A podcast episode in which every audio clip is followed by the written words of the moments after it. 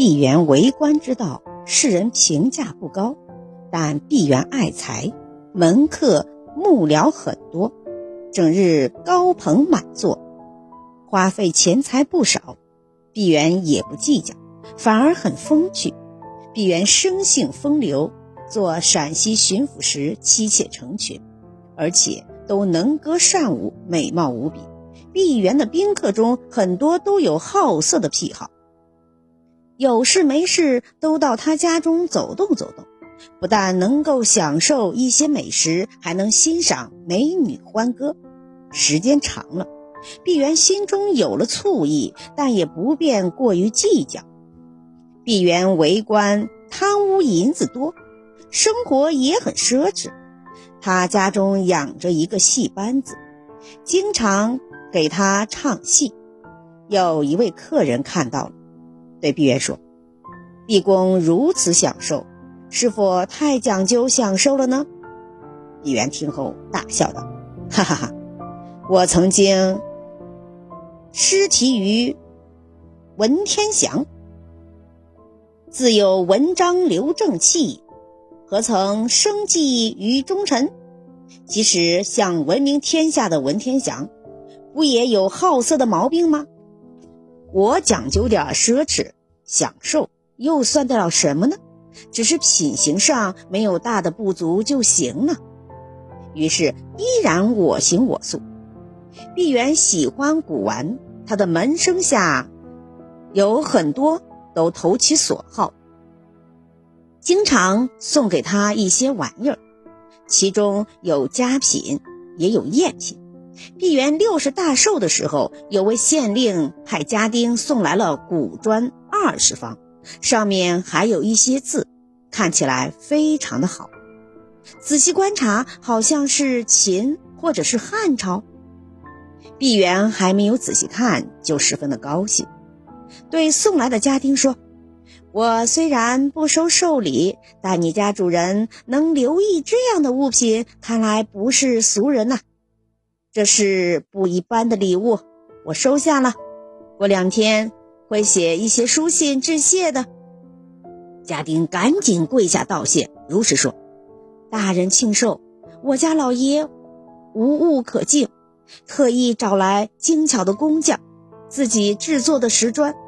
我家主人亲自监督，挑出最工整的一些敬献给了大人。大人能够收下。”我家主人非常的荣幸啊！毕元听后哭笑不得，明知是赝品，也只得欣然收下。毕元在官场虽然顺利，但做官不大，他的作为也不大。早期立有军功，屡得嘉奖。乾隆五十三年，他又升官，可是他贪图享乐，正是代谢。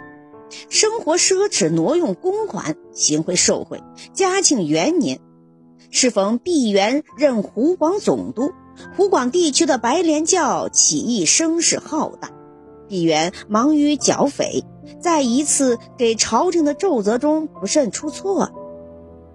他这样写道：“皇帝”二字，写成了太上皇。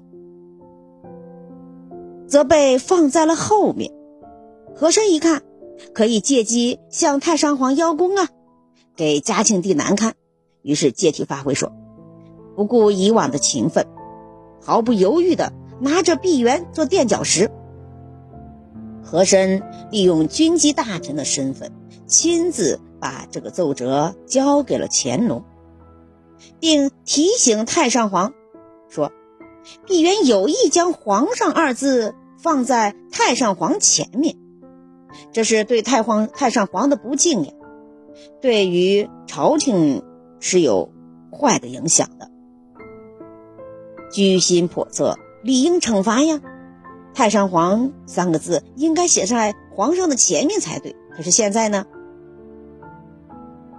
乾隆听了之后，心里当然不高兴。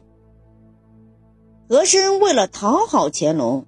给新皇帝难堪，牺牲了这个自己的党羽，为了达到自己的目的。果然，不过多久，乾隆发脾气，就给毕沅治了罪。嘉庆二年，毕沅死去。两年后，和珅倒台，毕沅曾经逢迎和珅，被追究到了在教妃起初时候的一些失察，以及滥用一些军务的责任，剥夺了他的世职，还抄了他的家。嘉庆皇帝厌恶依附和珅的这种行为，甚至说道：“使毕沅若在，当使其身首异处才对。”在说完毕沅之后，接下来咱们谈一谈阮元。同样，因为与和珅的交往，在皇上大考的时候。阮元事先得到了题目，因此被乾隆赏赐，最后飞黄腾达。阮元是江苏扬州义正人，生于清乾隆二十九年，字伯元，晚号一姓老人。阮元从小就喜欢读书，少年得志。乾隆五十四年考中了进士，入了翰林院。第二年开始任职。翰林院是清朝储储备国家人才的地方。进了翰林院，乃日后飞黄腾达的第一步呀。阮元是有名的少年才子，又成为翰林，和珅就有意要拉拢他。和珅特别喜欢跟有才学的读书人打交道。每当有翰林新的才子进来的时候，总是不整衣出迎。阮元也与和珅有交往，偏偏当时的孙心怡、洪亮吉等人不吃这一套，不满和珅的行为，相约不到和珅府上去。有一年，和珅过生日，派人四处去邀请这些新来的门生。翰林院的才子特地要约好，那天在某地集合，咱们一起去吧。所有的人都到了，大家都给他拜寿。那一天，众位翰林顾及面子到了场，阮元也按时集会。只是到了中午，一个唱戏的花旦来找阮元，说道。今天我在某地唱戏，我的拿手戏。你如果够朋友的话，必须来给我捧场呀！说着，硬把阮元拉走了。众人不以为然，谁也不知道这个人是拉到和珅家去了。阮元到了和府，和珅穿戴整齐下堂迎接他，拉着他的手说。今天翰林来拜寿，军事第一人，我太高兴了。阮元进翰林院没过几年，便遇上了乾隆五十四年的汉占大事，翰林要根据成绩来有升有降，最差的一些格式。大考试题目是由乾隆亲自来命题，诗词部分的题目为眼镜。限于压他自运，这个题目阮元早就知道了，因为和珅告诉了他，我国古代本无眼镜，学子与年长者苦于近视、老花或者散光，无法读书，深受其苦。唐大诗人杜甫晚年老眼昏花，曾叹息说。事物如雾中观花，既不能写，也无法读，只能听也。明朝时，眼镜从西洋传入中国，眼镜原为矫正人的视力，保护眼睛。但老花眼的人能够重新看到东西，即使是老年人戴了这种眼镜，就算是一个苍蝇也能看到。这在以前是无法想象的事情，人们视之为珍奇异宝。雍正对眼镜情有独钟。雍正登基时已经四十五岁，视力很差，他使用眼镜这个奇巧之物，觉得效果很好，下令推广。雍正帝佩戴眼镜，选有内务府的人来制造。造办处制造的各式眼镜三十多副，在宫中随处安放，谁都可以拿到。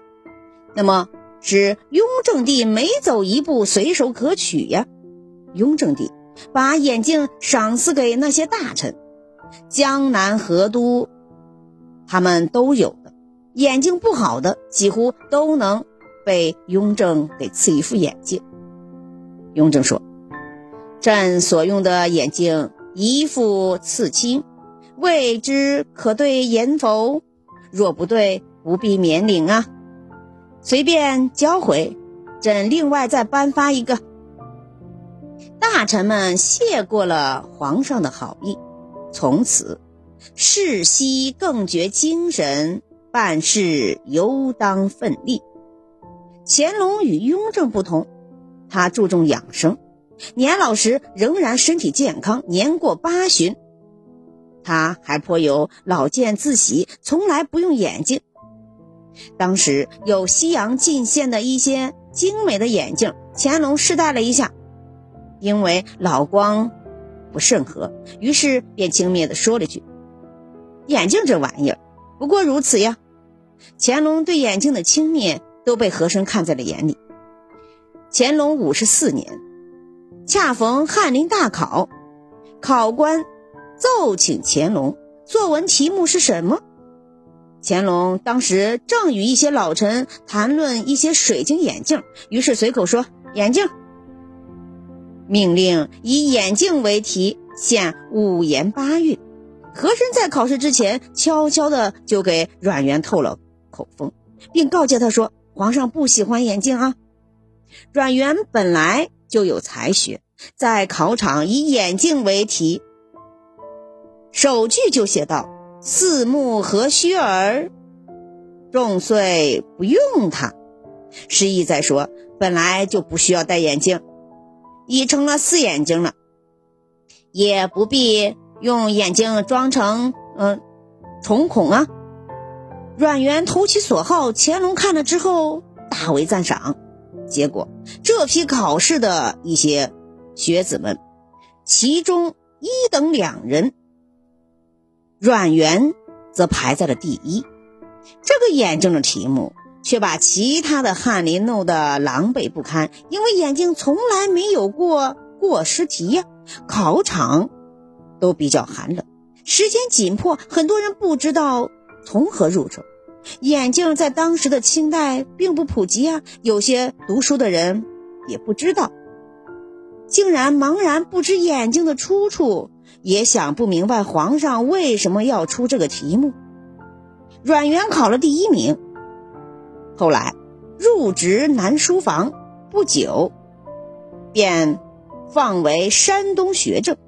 阮元后来因为有和珅这个大靠山，加上自己确实也有真才实学，所以一帆风顺。